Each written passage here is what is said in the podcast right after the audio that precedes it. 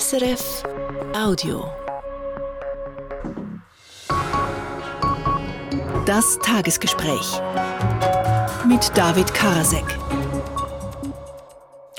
Sicherheitspolitisch ist das sehr eine interessante Woche. Die Finanznot bei der Schweizer Armee gibt immer noch zu reden.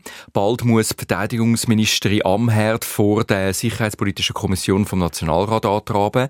Dann fängt heute das Treffen der NATO-Verteidigungsminister an und Ende Woche dann ist die bedeutendste sicherheitspolitische Tagung der Welt, die Münchner Sicherheitskonferenz. Es gibt viel zu besprechen. Mein Gast ist der Georg Hässler, Journalist bei der NZZ, Sicherheits- und Militärexperte Experte und Oberst im Heeresstab von der Armee. Willkommen im Tagesgespräch. Guten Tag. Fangen wir in der Schweiz an gehen dann Schritt für Schritt bis zur weltweiten geopolitischen Lage. Der Armee fehlt Geld. Der Armeechef der schlägt Alarm. Die Verteidigungsministerin Amherd, die sieht es nicht so dramatisch. Wie sehen Sie es? Die Armee hat eine Finanzierungslücke für ihre dringendsten Projekte ähm, können zu realisieren. Das ist klar, das ist aber auch schon länger bekannt. Das hat der Chef der Armee, der Korpskommandant Süssli, hat das ähm, im 17. August letztes Jahr in seinem schwarzen Buch eigentlich skizziert gehabt, dass es problematische Varianten gibt, falls das Budget nicht genügend erhöht wird, nicht genügend schnell erhöht wird, dass, er, dass es ein Problem gibt beim Investieren. Aber die Finanznot, die beschrieben worden ist, die hat sich als Sturm im Wasserglas entpuppt. Liquidität ist ganz offensichtlich gegeben.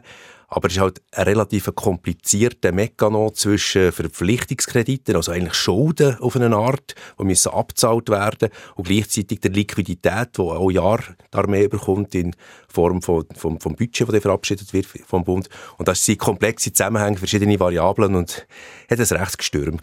Aber ganz einfach, seit dem Ukraine-Krieg ist das Armeebudget um 300 Millionen erhöht worden. Es wird eigentlich auch nicht gespart bei der Armee. Es gibt einfach eine Bremse beim Wachstum. Genau. Das kann ja nicht so dramatisch sein. Genau. Das ist aber eine relativ komplex, komplexe Rechnerei. Ja, das Armeebudget geht auf und zwar massiv. Jetzt, auch im Vergleich zu anderen Ämtern oder zu der Bildung? Im Vergleich zu, zu allen anderen Budgetposten, selbstverständlich.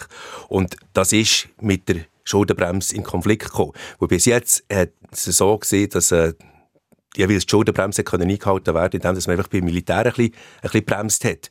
Und jetzt, äh, weil das Parlament nach dem Ukraine-Krieg oder nach dem Einmarsch von der Russen in der Ukraine beschlossen hat, dass äh, das Militärbudget bis 2030 um 1, auf 1% vom Bruttoinlandprodukt soll anwachsen hat man plötzlich ein bisschen die Wahrheit gesehen und gemerkt, ja, die Schuldenbremse, die wird problematisch, sobald eben die Armee auch mehr Geld bekommt. Jetzt hat man bremst, damit man die Schuldenbremse einhalten kann, damit die Finanzen im Lot bleiben. Ein wichtiges Gut. Als Liberaler ist das eine, ist das eine wichtige Aussage.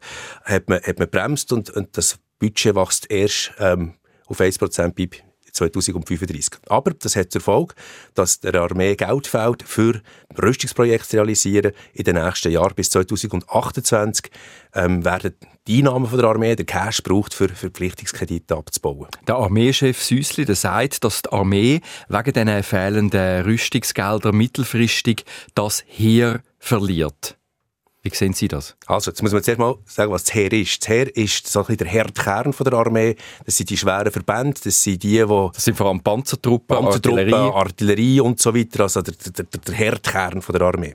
Und der ist ähm, in den letzten Jahren auf das Minimum reduziert worden. Man hat auch nicht wahnsinnig viel darin investiert. Da sind Systeme im Einsatz von 1963, der Schweizer Panzer M113, der ist im Moment stillgelegt äh, weil, er, weil, er, weil er Probleme hat machen. Panzerhaubitzen M109 ist auch ein, ein, Produkt aus dem Kalten Krieg, wirklich am Ende von der Lebenstour. Oder der PH-Kampfpanzer Leopard, der hat man 1987 beschafft.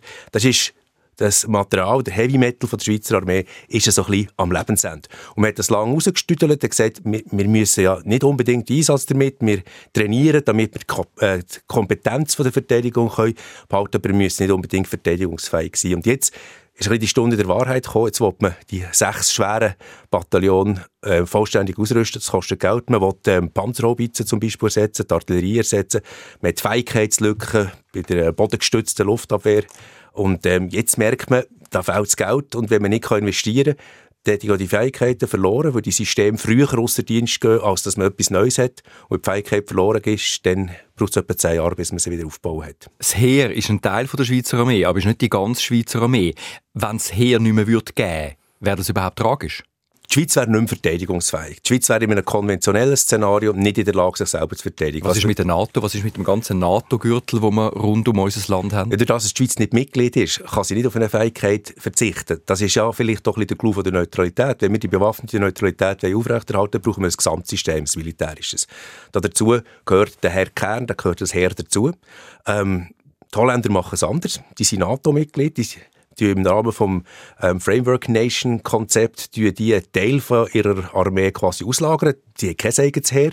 Das macht für sie Bundesheer, Bundeswehr, die deutsche Bundeswehr.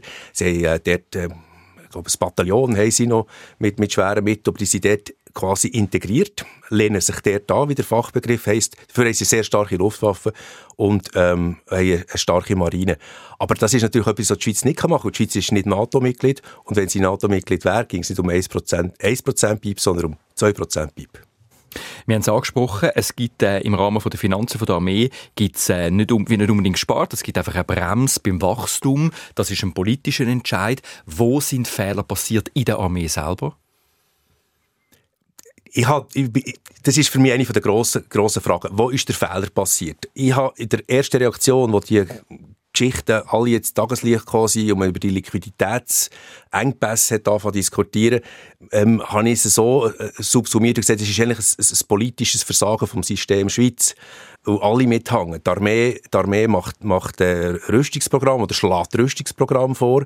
Äh, die werden vom, vom, vom VBS, von der Bundesrätin Amherd, von der, äh, der Chefin vom Verteidigungsdepartement den Bundesrat gebracht. Der Bundesrat beschließt die, die gehen ins Parlament, dort werden sie auch beschlossen. Also ist eigentlich das ganze System mitgehangen, mitgefangen in der ganzen Geschichte. Was man sieht, aus meiner Sicht, sie ist, äh, dass wir ein extremes Silo-Denken haben. Ähm, Sicherheitspolitiker machen Sicherheitspolitik und Finanzpolitiker machen Finanzpolitik.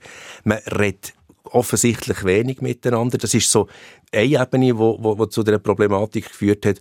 Und man hat so ähm, Dringlichkeit bisher noch nicht erkannt, dass wahrscheinlich Sicherheitspolitik ganz ein wesentlicher Bestandteil wäre eigentlich vom, vom, für das Gesamtsystem Schweiz. Und so habe ich das Gefühl, ist so ein das, äh, ist ein, ein Systemversagen, was wir im Moment können beobachten können. Wenn es mehr Geld wird geben, wenn mehr Geld für die Armee wird gesprochen werden oder dass das schneller kommt, könnte die Armee überhaupt mit dem umgehen? Gäbe es von der Anzahl her genug Leute, die dann mit neue Rüstung könnten umgehen? Das ist eine interessante Frage. Ich glaube, es ist, wenn wir einen Schritt, einen Schritt zurück machen, ist, wo die, quasi die, ähm, die Aussicht kam, dass das Militärbudget steigt, hat man bei der Armee schon gerade im Moment leer geschluckt und müssen sagen, können wir alle die Projekte überhaupt realisieren? Haben wir genug Projekte? Unterdessen gibt es äh, gibt's einen Masterplan, wo das, wo das, wo das könnte schlucken, das könnte ähm, verarbeiten, zusammen mit der Armaswiss, mit der Rüstungsbehörde. Und die andere Frage ist natürlich, ist die Armee gut genug alimentiert? Haben wir genug Soldaten? Oder dort gibt es eine, gibt's eine, gibt's eine Diskussion, die natürlich aktuell läuft. Was ist ähm, Ihre Problematik ist, dass es sehr viele Soldaten hat, die eingeteilt ist, sogar mehr als, als das Gesetz vorsieht. Das wird im Moment korrigiert, weil wenn ein Soldat seine Ausbildungsdienstpflicht abgeschlossen hat, dann bleibt er aber immer noch in den Büchern von den, von den, von den einzelnen Einheiten drin, sogenannte Papiersoldaten. Die würden im Ernstfall kommen, aber sie wird die Ausbildung nicht da. Und darum steht der Kommandant häufig vor 50 Prozent von seinem Bestand und muss mit denen arbeiten. Jetzt kann man immer sagen, das ist eine Herausforderung. Ähm, man hat nie den Vollbestand, aber es ist tatsächlich eine laufende Herausforderung, dass einfach zu wenig Leute im, im Dienst sind. Und ich glaube, das ist das nächste grosse Thema sein, die Alimentierung von der Armee. Da gibt es einen Bericht oder gibt es zwei Berichte und Modelle, die diskutiert werden. Unter anderem geht es darum, dass man die Frauen mehr einbeziehen ähm, in, in die Wehrpflicht. Wie stehen wir dann im Vergleich da? Expertinnen und Experten sagen, in Europa habe kein vergleichbares Land weniger Armeeausgaben als wir. Wir haben, wir haben extrem profitiert von den Friedensdividenden als Land. Wir haben wirklich Economy First gemacht und äh, haben, haben nach dem Kalten Krieg das Land ähm, radikal verändert, in dem, dass der Stellenwert von der Armee extrem zurückgegangen ist. Das ist, glaube ich, schon etwas, was man jetzt allmählich fährt, anfangen realisieren. Man hat keinen Grund mehr gesehen, wieso man wirklich richtig in die Armee soll investieren soll. Man hat ähm, auch äh, die Armee umbauen, dass sie eigentlich die wahrscheinlichen Einsätze kann machen kann, der Einsatz zugunsten von der zivilen Bevölkerung. Äh, der Miles Protector, der, der Soldat, der hilft schützen, der zivile Behörde, der Hilfspolizist ist, der geht helfen, wenn eine Überschwemmung ist. Aber so der Kernauftrag, für das, was die Armee wirklich braucht, Verteidigung, die hat man natürlich vernachlässigt. Und was bedeutet jetzt das? Man könnte schon fast ein bisschen eine Antwort raushören. Was bedeutet jetzt das, wenn wir den Zustand anschauen von der Schweizer Armee angesichts vom Krieg in der Ukraine, vom Krieg an der Außengrenze von Europa? Also ich glaube, man muss auch immer sagen, man hat es geschafft, durch die Jahre durch, im Gegensatz zum Beispiel zu unseren Nachbarländern, die Kernkompetenz Verteidigung mindestens intellektuell und mindestens vom Know-how her zu behalten. Man hat äh, das nach wie vor trainiert, äh, die Stäbe, Kommandanten, äh, können das. Aber eben, es, es, geht, es geht darum, jetzt quasi die, äh, die, die Kaltkrieg-Armee auf einen neuen technologischen Stand zu bringen. Da gibt es Ideen, da gibt es ein Zielbild, wie, wie die Armee könnte aussehen.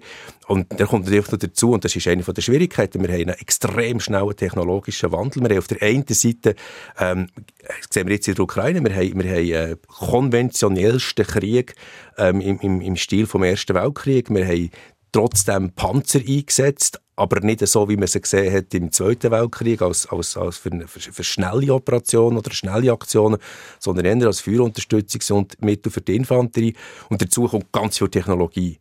Das ist das, was im Moment auch technologisch, ich glaube, die grosse Herausforderung ist, ist eine Digitalisierung und gleichzeitig in der Lage zu sein, bei Ausfall von all diesen digitalen Mitteln gleichzeitig immer noch können, zu kämpfen wie im Ersten Weltkrieg. Das ist, glaube die grosse Herausforderung und das ist die Schweizer Armee nicht allein. Das, äh, das geht allen anderen Armeen auch so und äh, da passiert jeden Tag eine neue Entwicklung.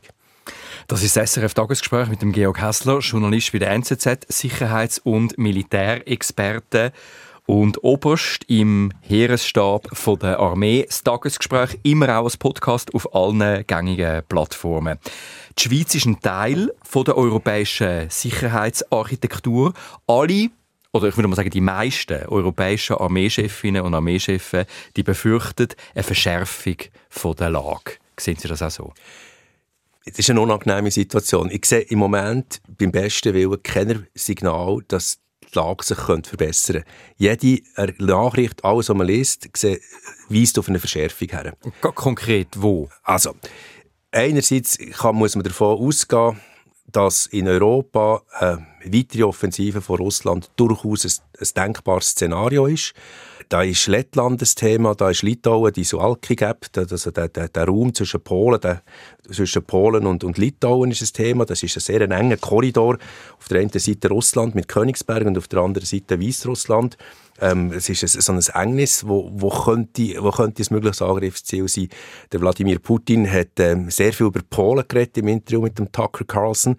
Ähm, so ein nach dem Motto, wenn, wenn, äh, wenn die Russen sagen, also, etwas passiert, also, man muss es so sagen, es gibt so den Spruch, der sagt, äh, ein Ereignis tritt dann ein, wenn die Russen es dementieren. Und er hat im Prinzip gesagt, wir werden Polen nicht angreifen. So, jetzt habe ich es hergebracht.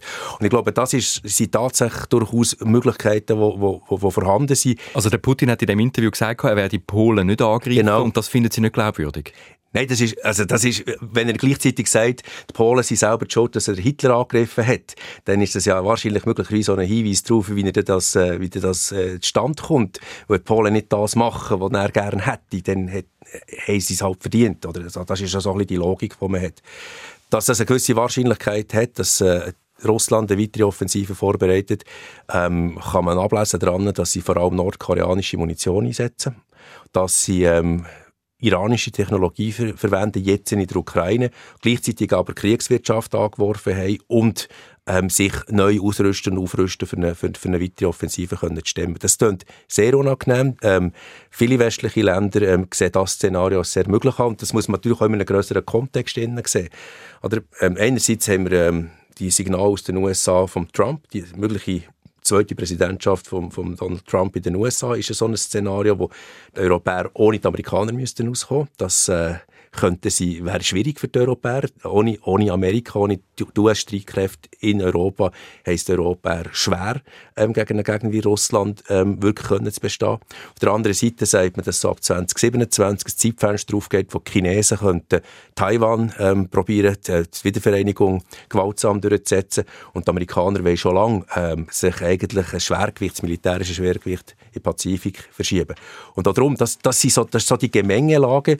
Und, und ich habe in den letzten Jahren immer so probiert, Szenarien zu machen. Und das Verrückte ist, das schlimmste Worst-Case-Szenario, man so schreibt, denkt man immer, ja gut, okay, das ist das Worst-Case-Szenario, aber es hat sich hat sich, immer, hat sich jetzt immer noch, noch, als noch schlechter herausgestellt. Das ist einfach eine sehr unangenehme Situation. Und vielleicht noch den Gedanken zu machen, wenn die Schweiz, bei, der Schweiz geht es ja nicht nur darum, dass wir uns selber können verteidigen können, sondern es geht darum, dass die Schweiz eine Art einen Beitrag leistet in die konventionelle Abschreckung gegen, gegen, gegen einen möglichen Angriff auf Demokratie in Europa. Was heisst ein Beitrag leistet? Man geht immer von der Abschreckung aus oder von der Dissuasion, wie man in der Schweiz früher gesagt hat, dass es genug militärisches Potenzial zu haben, dass ein Gegner als nicht lohnend anschaut, wirklich anzugreifen. Und ähm, die anderen europäischen Länder fangen jetzt langsam an, sich parat zu machen. Und, und bis jetzt hat das konventionelle Abschreckungspaket das einfach die Amerikaner geleistet. Und äh, jetzt sind die Europäer in der Pflicht. Und die Schweiz als europäisches Land hat auch dort eine gewisse Pflicht, einen Beitrag zu dieser konventionellen Abschreckung zu leisten. Und da wären wahrscheinlich nicht alle politischen Strömungen einverstanden mit so einer Aussage, dass man selber als Land so äh, militärisch stark muss sein. Nein, das, ich glaube, das ist schon ein, ein, Thema in der Schweiz. Und, und, und klar, ich, ich, habe, eine, ich habe eine klare Position. Ich, ich, ich komme aus einem, aus einem bürgerlichen Ecke. Ich habe, ich habe bestimmte Anzahl Diensttage geleistet. Ich habe eine gewisse Verbindung zu der Armee, selbstverständlich auch. Klar, das gibt, das gibt eine Position. Auf der anderen Seite habe ich auch das Gefühl, es ist wichtig, dass man eine gewisse äh, Analysefähigkeit mit so einer Position verbindet. Aber was ich halt als politischer Betrachter oder politischer Beobachter von unserem System feststelle, ist, dass wir in der Schweiz, und das ist nicht unähnlich in anderen Ländern, bei gewissen Fragen unterdessen einfach die Alleinstehungsmerkmale der Parteien derart unterschiedlich sind. Oder? Von der super bewaffneten Neutralität von der SVP bis zu einer aktiven, selbstentwaffneten Friedenspolitik von Teilen von der SP, nicht von allen. Das, das passt am Ende am Schluss, Schluss, am Schluss nicht mehr zusammen. Und es fehlen so quasi die gemeinsamen Nenner, was man eigentlich will. Und da ist die Sicherheitspolitik einfach eines von diesen Themen, das bis jetzt nicht so, nicht so im Zentrum gestanden ist, aber jetzt natürlich äh, wieder, wieder vorkommt. Und ich glaube, gerade wenn man positioniert ist, und das ist, glaube, das noch ein wichtiger Punkt, gerade wenn man positioniert ist, geht es auch immer darum, dass man schaut, ja, wie finden wir einen gemeinsamen Nenner. Da geht es nicht um Extrempositionen, sondern da geht es darum, dass man einen gemeinsamen Nenner findet, weil Sicherheit ja möglicherweise, oder nicht nur möglicherweise, sondern der, der Hauptzweck von dem Staat überhaupt ist, aus liberaler Sicht. Und da passt ja auch der neue Bericht vom Londoner Strategieinstitut IISS. Der Bericht der ist gestern rausgekommen. Da schreiben sie als, sozusagen als Conclusion am Schluss, die Welt bewege sich, so eben das äh, Strategieinstitut, auf ein gefährliches Jahrzehnt zu. Die Sicherheitslage ist höchst stabil. Das würden Sie unterstreichen? Das, das würde ich unterstreichen. Und erschreckenderweise, muss man, muss man sagen. Ähm, das sind keine guten Zukunftsaussichten. Und wenn ich, oder, wir haben vorher vor allem über Geld geredet, über Finanzpolitik und über die finanzielle Situation von der Armee. Aber das Problem ist, in der ganzen Planerei, die im Moment am Laufen ist, ist das Geld ein Faktor, aber der andere ist die Bedrohungslage, die sich einfach ähm, rasant schnell entwickelt und man kommt möglicherweise nicht hinterher mit, mit, mit der Bereitschaft von der Armee, sich wirklich, können, wirklich können zu verteidigen. Heute fängt das Treffen an von den NATO-Verteidigungsministerinnen und Ministern. Ist sogar von einem auf zwei Tage verlängert worden. Und eigentlich ist es ja ein Ukraine-Krisentreffen. Wir haben vorher bei der Weltlage haben wir äh, die Ukraine erwähnt, weil der Ukraine geht die Munition aus. Sie kann sich praktisch von Tag zu Tag weniger wehren gegen die russischen Angriffe, die immer stärker werden. Das haben Sie vorhin erwähnt. Wird die NATO mehr Munition müssen liefern? Müsste auch schon. Also, wenn man die Szenarien anschaut, ist, äh, sage ich immer, das beste Szenario ist, dass die Ukraine den Krieg gewinnt. Das heisst also, irgend auf eine Art äh, günstige Verhandlungsposition sich erarbeitet. Und dafür braucht sie, braucht sie Munition. Also wenn sie die Stärke vom Gewinnen, genau. äh, steht sie besser dafür verhandeln. Genau, selbstverständlich. Also, es, ich glaube, es ist eine Illusion zu glauben, dass die Ukraine Russland vernichtend kann schlagen. Aber äh, die Ukraine muss in der Lage sein, können eine Lage herzustellen, dass sie, äh, äh, dass sie die Initiative wieder hat auf dem Gefechtsfeld und dass sie die russische Armee wirklich so in eine in eine Position bringt, wo, wo, wo, sie, wo sie zum Beispiel Gelände können zurückgewinnen oder wo sie, können, wo sie viel, wo sie viel äh, Kriegsgefangene gemacht haben. Und ich glaube, aus dieser Position heraus wäre es dann auch möglich, in Verhandlungen hineinzugehen, aus einer gewissen Position verstärken, aus, aus, aus der Position von der Initiative. Das ist im Moment nicht gegeben.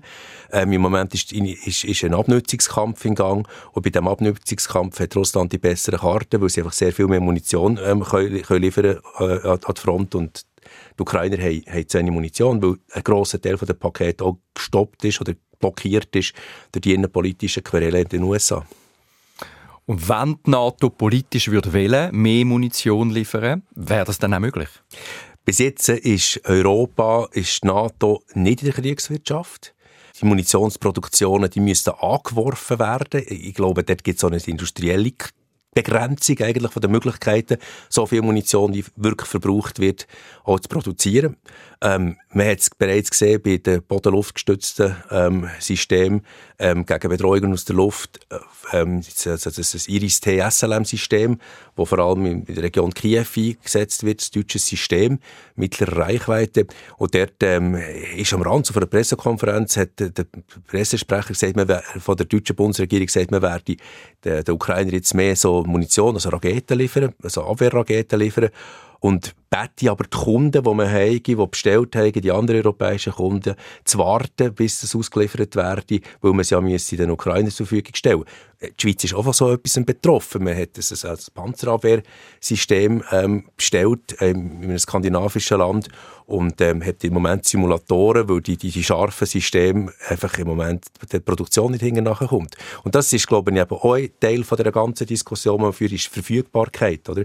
Von, von Munition und Gerätschaften in diesem Bereich, weil Europa die Kapazitäten sehr tief gefahren hat und, und, und zuerst müsste auffahren, um wirklich auch für sich selber genug zu produzieren. Ein Sturm von der Entrüstung bei der NATO hat der ehemalige US-Präsident Trump ausgelöst. Wir haben es vor kurz erwähnt. Er hat gesagt, NATO-Länder, die ihren finanziellen Verpflichtungen nicht nachkommen, die werden von den USA nicht mehr geschützt. Und dann hat er, also so ein bisschen, nicht ganz so deutlich, aber eigentlich hat er dann gesagt, der Trump, Russland können die Länder auch angreifen. Was ist da davon zu halten? Also es ist sicher mal sehr viel amerikanische Innenpolitik. Aber es ist natürlich schon eines von den Szenarien, dass eine zweite Präsidentschaft Trump würde bedeuten, dass der US-Schutz von Europa wegging. Es ist äh, schwer vorstellbar, weil die USA haben seit 1945, oder wie man so sagt, seit, seit eigentlich 1943, seit sie in Sizilien gelandet sind, äh, leisten die Amerikaner einen Beitrag an die Freiheit von Europa. Und das wäre, das wäre ein historischer Bruch. Aber es ist tatsächlich so, dass es ein denkbares Szenario ist, und zwar nicht nur aus finanziellen Gründen, sondern auch eben wegen der Konzentration auf den Pazifik. Also die Europäer müssen so oder so äh, sich auf die eigenen Beine stellen.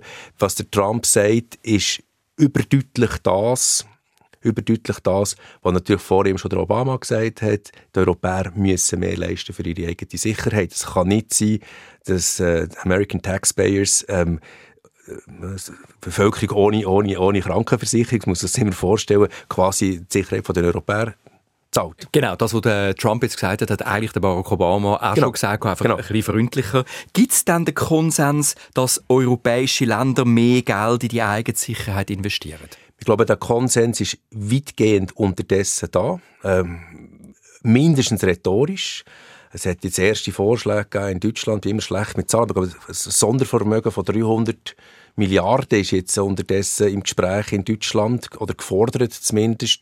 Äh, die haben aber die gleichen Probleme wie wir, die haben eine Schuldenbremse in Deutschland und die haben äh, eine Energiewende, die sie stemmen wollen. Und, und das ist tatsächlich so, die, die Priorisierung von der Verteidigung, die ist ähm, ein Thema unterdessen.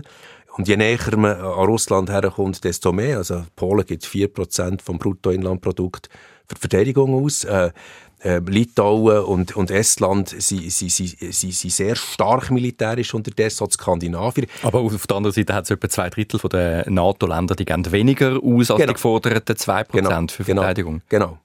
Das, so, so, so, ist es. Und also, meine, Italien gibt, gibt auch in der Tendenz weniger Geld aus für Verteidigung ähm, als, noch, als noch früher. Das hat man da in der Studie, die er vorher erwähnt hat, sieht man das auf einer Karte relativ eindrücklich. Und das ist auch ein Thema innerhalb von der NATO.